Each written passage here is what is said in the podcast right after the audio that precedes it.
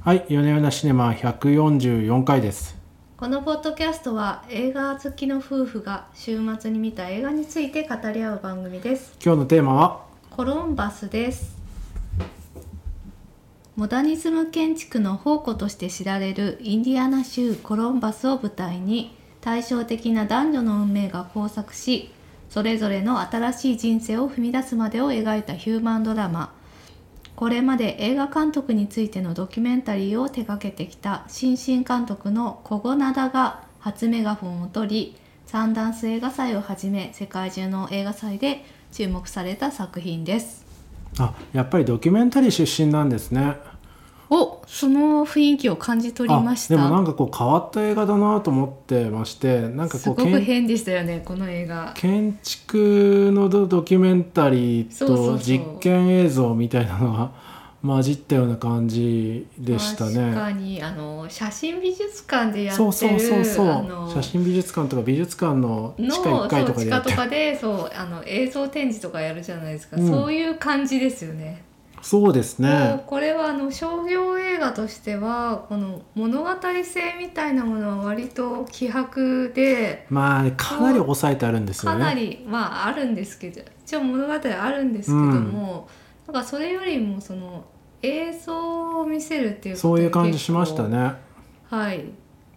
この画角がねピチッとしてたありとかして、そうそうそうそう、あ写真的ですよね。あ写真的そうですねそうそうちそょうっとちょっと引いた絵で風景を写すカットとかも多いすし、ごくねあの全部固定カメラでものすごくロングショットで撮っていたりとかこんな感じですね。あんまり感情に迫らないそ。うそうそう普通ドラマパートだとまあ顔に注目うんさせたりとかしてこうアップで撮ったりするんですけど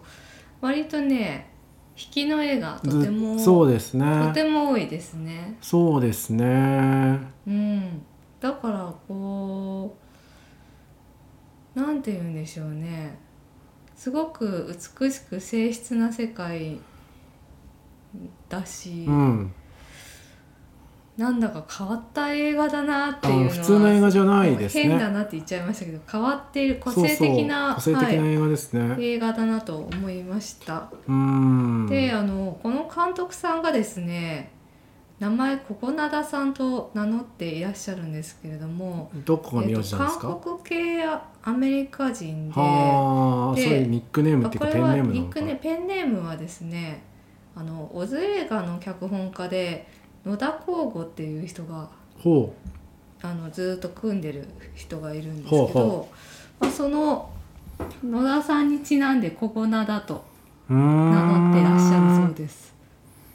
うーんあおず好きなんですねそうですね。あおー鈴で木もなんかあの赤い夜間が登場しますよねえ赤い夜間が登場するんですよはい。お湯を沸かすところでうん。赤い夜間ってなんかビム・ベンダースがオズについてのドキュメンタリーうん。作ったのを覚えてます東京がみたい東京がみたいあれでも確か赤い夜間出てきてうん。多分オズ映画の何回で出てくるんですよねきっとあそうだったんだ。そそううそういうちゃんとあのイディテールニシャル的なものがちそうそうそうゃそうんと入ってたんですね。いやーすみませんちょっとおず映画のちゃんとあんまり詳しくなくて気 気づきませんでした。まあ、小津そうだはったんですね基。本やっぱりね東京物語とかあのお茶漬けの味とか白黒作品が多いんですけど後期のそのうん。爆酒とかね、うんそういったところうん何かで出てくるんですけど赤い夜間がうんそうなんですね。なんか赤の使い方が結構この映画でもこうどうなんですかねどこまでわざとやってるのかわかんないですけど僕印象的だとポストイットが赤い真っ赤なポストイットつく使ってるの、あーありましたそうね。そうあれ椅子が赤くて真っ赤なポストイットがすごいこう、赤の配色がすごい綺麗なんですよね。うんうんうん、確かにそこ切れたなんて思いました、そうそう細かいとこ見てます ね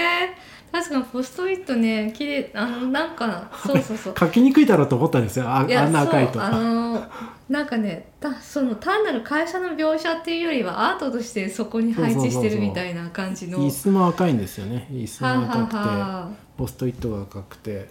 よく見てますよねなんかやっぱねあの最初のあのまあその主人公のお父さんが倒れるっていうところで、うん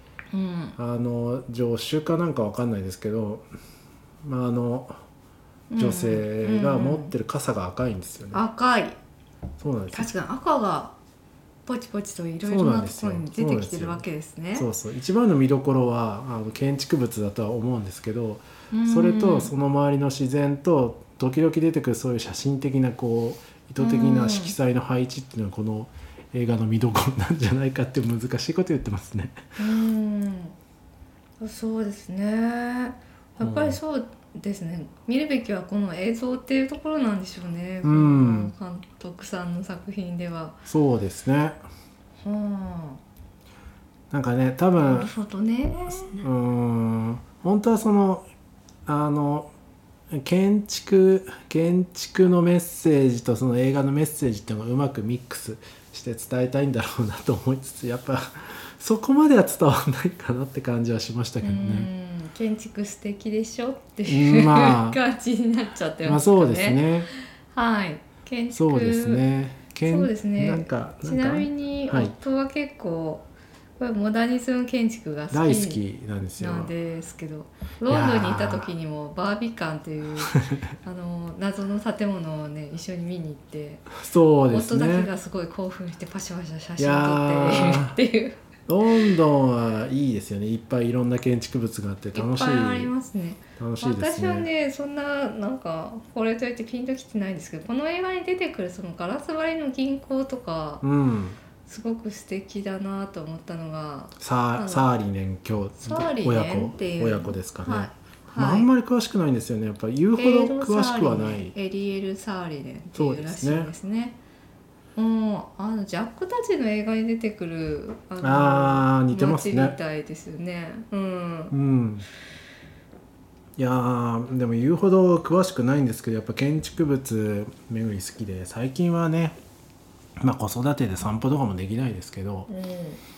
うまあなんかこう行くと先々でこうああいうモダン建築を見るっていうのは割と趣味の一つなんでんいいですね、うん、行ってみたいなって思いましたああの街この街ね素敵ですね。そうなんか、うんきうん企業城下町でそのオーナーがうん、お金を出して、うんいろんな建築物を建てたみたいなのをウィキペディアに書いてあって、うんなるほどなと思いまし。たね。まあ日本でいうと直島のベネッセの直あー島みたいな感じですかね。そうですねベネッセさんはあんたらが大好きなんで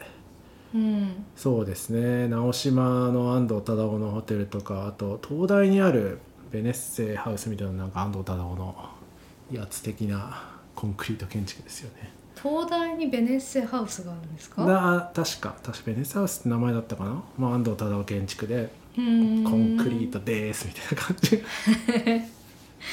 そうなんですねでもなすままあせいんいじゃないですかか財を築いた人がそういううんモダン建築で実験するっていうのは非常に、ああでもまあどの時代もパトロンがいてこそそうアそうそーうトというのは成り立つものですからねいでやすよそういう支援者がいて素晴らしいとそ思いうますそうあの韓国にあるサムスンのリウム美術館っていうの知ってますう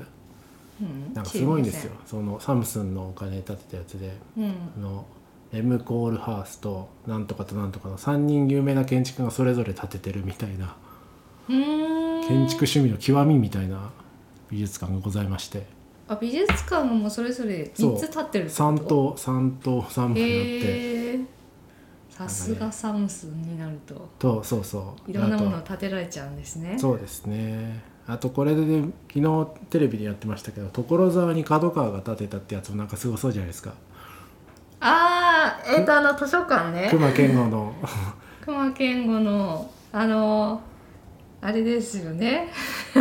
何を「言紅わせ白」で夜夜遊びが遊びが歌ってたとこですよねそうそうそうそうはいなんかねあそこおしゃれって思いましたあああいうのもいいですよねはい所沢もねなんか偏僻な町ですいませんね所沢在住の全方然で映す画の話い してないやじゃあち違うんですよ言わんとしてるのはコロンバスっていう、はいまあ一見すると何のなんか商業都市でもないし有名じゃないところにも、んああいう建築物が集まって、うんなんか一つこう文化を成してるってすごくいいなと思いまして、うんうんうんうん頑張れ所沢と思ったっていううーんうんうんそういうまあそそうですねそういったそういう文展開化施設が集まった所沢がそ新うですよたな観光地日にな本るのコロンバスかも日本のコロンバスに所沢がなるかもしれないそうですよそうですよ何しろスペースがありますスペースが そうスペースが建築にはスペースが必要なんでいねやー緑とスペースが必そ要うでですすよよそうですよ、そうですよはい、はいうあんのこれスペースがっていうのはあれですよねマリッジストーリーあのはい去年見たマリッチストーリーでそうですね LA のいいところはスペースっていうのがそうですね我々の中ですごいツボにはまってやっぱりねこう実家、まあ、北関東の方なんですけど行くとスペースがある と思いましたねあの思いますよそう今年のお正月はちょっといろいろあってあのご実家の方に夫の実家の方に行ったんですけれども、スペースがいっぱいあスるペースがあるとにかくあるいや東京って逆になんでこんなに狭いんだろいやーでもあれですよだからさこう全く映画の話してないですけどうはいあの今まではやっぱりね移動のコストってのが大きかったしそれに加えて人に会うっていう価値がものすごく高かったわけですよ。うんうんそうそうなるべく移動を最小限にして人に会うという価値を最大限生かそうっていうのはこれまでの都市の成り立ちなわけですし、はいこのコロナ禍でみんなステイホームしてるわけですし、うんうんまた違う感じになってくるんじゃないで価す値か観はね。ね変わってくるかもしれないですね、まあオンラインで喋れるしそうなんまあ、です実よ。際リアルで会うことの価値をそこまで感じなくなったのであれば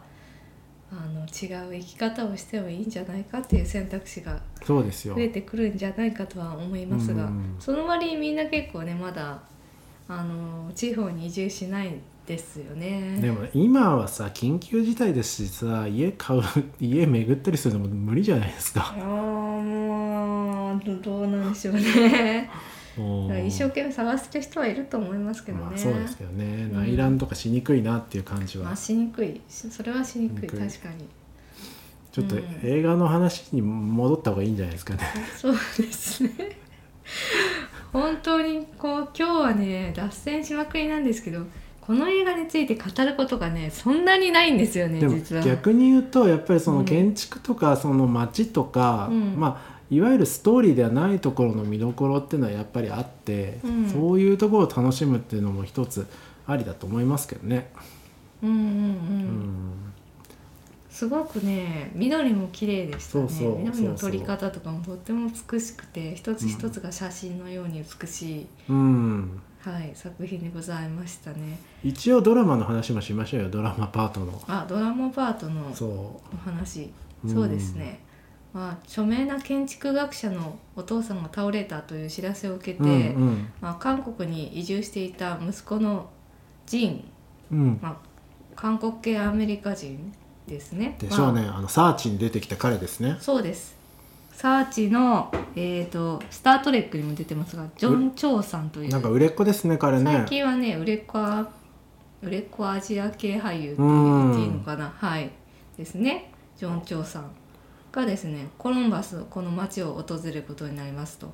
でお父さんとずっとですね長い間確執があって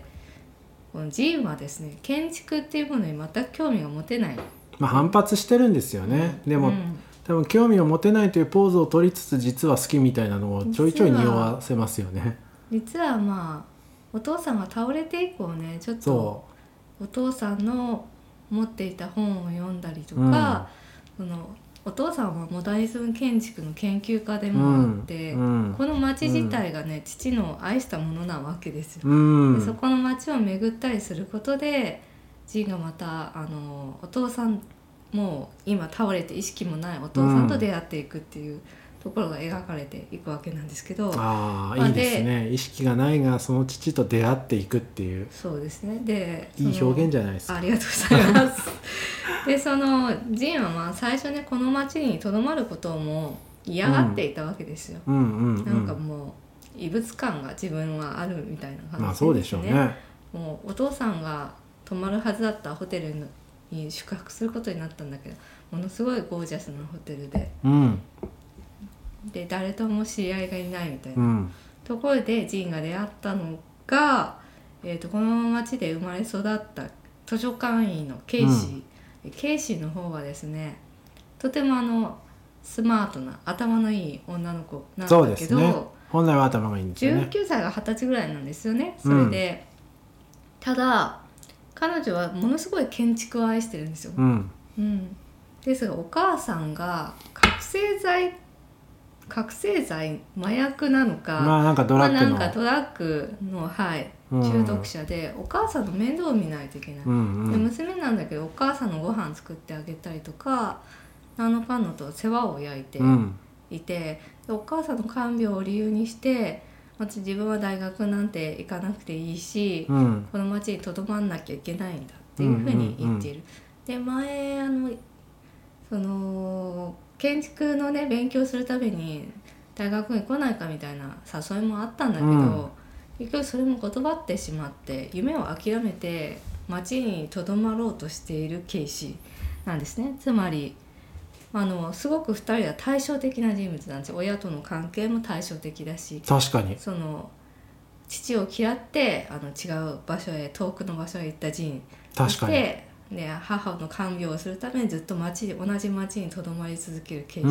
んで言われてみると表は表裏表裏一体の二人、うん、表裏一体とは言いまませんけど表と裏みたいな感じですそうそうねそうなんですね、そんな二人の運命があそうですね建築も愛してるケイシーと建築を毛嫌いしているジーン、そうですでねまあ、2人が出会って、うん、建築を巡って語り合うことでそれぞれ自分の新しい人生を歩み出すとうんいう物語でございます。うん、うん、でまあ2人の関係結構あの年がね離れてるんでそうです恋ね愛のようでありつつも最終的にはやっぱりくっついたりはしないんですよ。ただなんかお互いにとってお互いはとてもキーパーソンであったんだろうなといんうんううん爽やかな終わり方になっております。 そうですよ終わりまで言っちゃいま し終わりまで言っちゃったけたど、まあ、までもなんかそこ重要なとこじゃないような気がしあていて、まあそういうなんか細かいことなんですけどその2人がそうね建築を巡ってちょっと話し合うその小さな過程の積み重ねっていうのがこの映画の見そどうそうころかそうなと思っそていうそうてですねなんか物語としてあの最終的にこうです以上っていうわけじゃなくて確かにその過そうです程をねそうですね結果ではなく過程を一緒に観察する映画うとーいうか。んかなとそ思っうでてすねますね。うんその通りだと思います、はいうんということなんであの派手な作品ではないですけれどもうん、なんかすごくセリフも小粋だったりとか撮影方法が面白かったりとかするので、すごい静かな映画ですよねそうこれはねでも見る人を結構選ぶかもなっていう感じがしましたね。ねこれね、うん、そうドンパチが好きな方には全く絶対適さない絶対ドンパチが何もないです。そうですねそしてそのね恋愛ドラマ人間ドラマとしてもすごいこう薄味というか静静かかそうに作ってますから静かな、はい、ドラマなのでうんやってることはねこうなんですかビフォーサンライズみたいな2人で歩いてあ出してくってものなんですけどものすごい静かででしかうもん建築を見るっていうこうなかなかあまり見かけない趣味の、ねそうですね、まあ、要所要所に挟まれるんでまあそうですねそうですちょっとんまあハマる人選ぶかもしれないですねうんそう思いましたうんいやーでもあれですねまたなんかもうちょっと経ってもうちょっと自由時間ができたらなんか建築巡りとかしてみたいですねしてみたいうん、うん、あそうあさしてきこての町の建築はすごく面白かったですね、行うんそうですねってみたいなって思いました、うん行ってみたいですねあのなんかアシンメトリーな教会とか実物見るとまたちょっと印象違うと思うんですよそうですね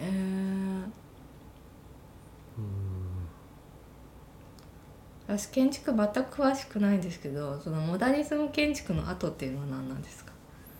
うーんまあ普通に行くとポストモダンって言うんでしょうけどポス トモダンちょっとわからないですねモダニズムって言ってるけどあれは1900 50年代ぐらいの建築なんですかどうあでも50年代ぐらいからあるみたいですよね50年代ぐらいから、うん一番新しいのは2000年代ぐらいまでみたいですねあの町は、うーん確かあそうなんですねそうそうそうそうへーあの中2階みたいになってたあの銀行かどこか、はあはあ最後病院病院ですかねあれとか結構新しいっていうのがさっき調べたら出てましたけどねへえあそうなんですねモダリズムっていうのはもうなんか作ってる人がいないわけじゃなくて今はもう連盟と作ってる人がいるうーんまあねどうなんでしょうねどっからどこまでちょっと私も別に専門家でもないのでわからないですけれども、ちちょっとまあカーサブルータスとかを買ってくるのがいいんじゃないあわ丸投げブルータスに丸投げして るええカーサ確かになんかカーサブルータスの美容院とかで置かれるやつにああいうの入ってるそうそうだからカーサブルータス好きの方はぜひ見てくださいぜひ見てください なるほど絶対面白いんでそれは、うーんうんカーサブルータスって誰が読んでんですかねいやもう僕も読んでましたし読んでましました、ええ読んでましたよ、へえうん、そうですよだ建築が好きだから読んでんですかまあそうですねとかあーなんですかインテリアとかあの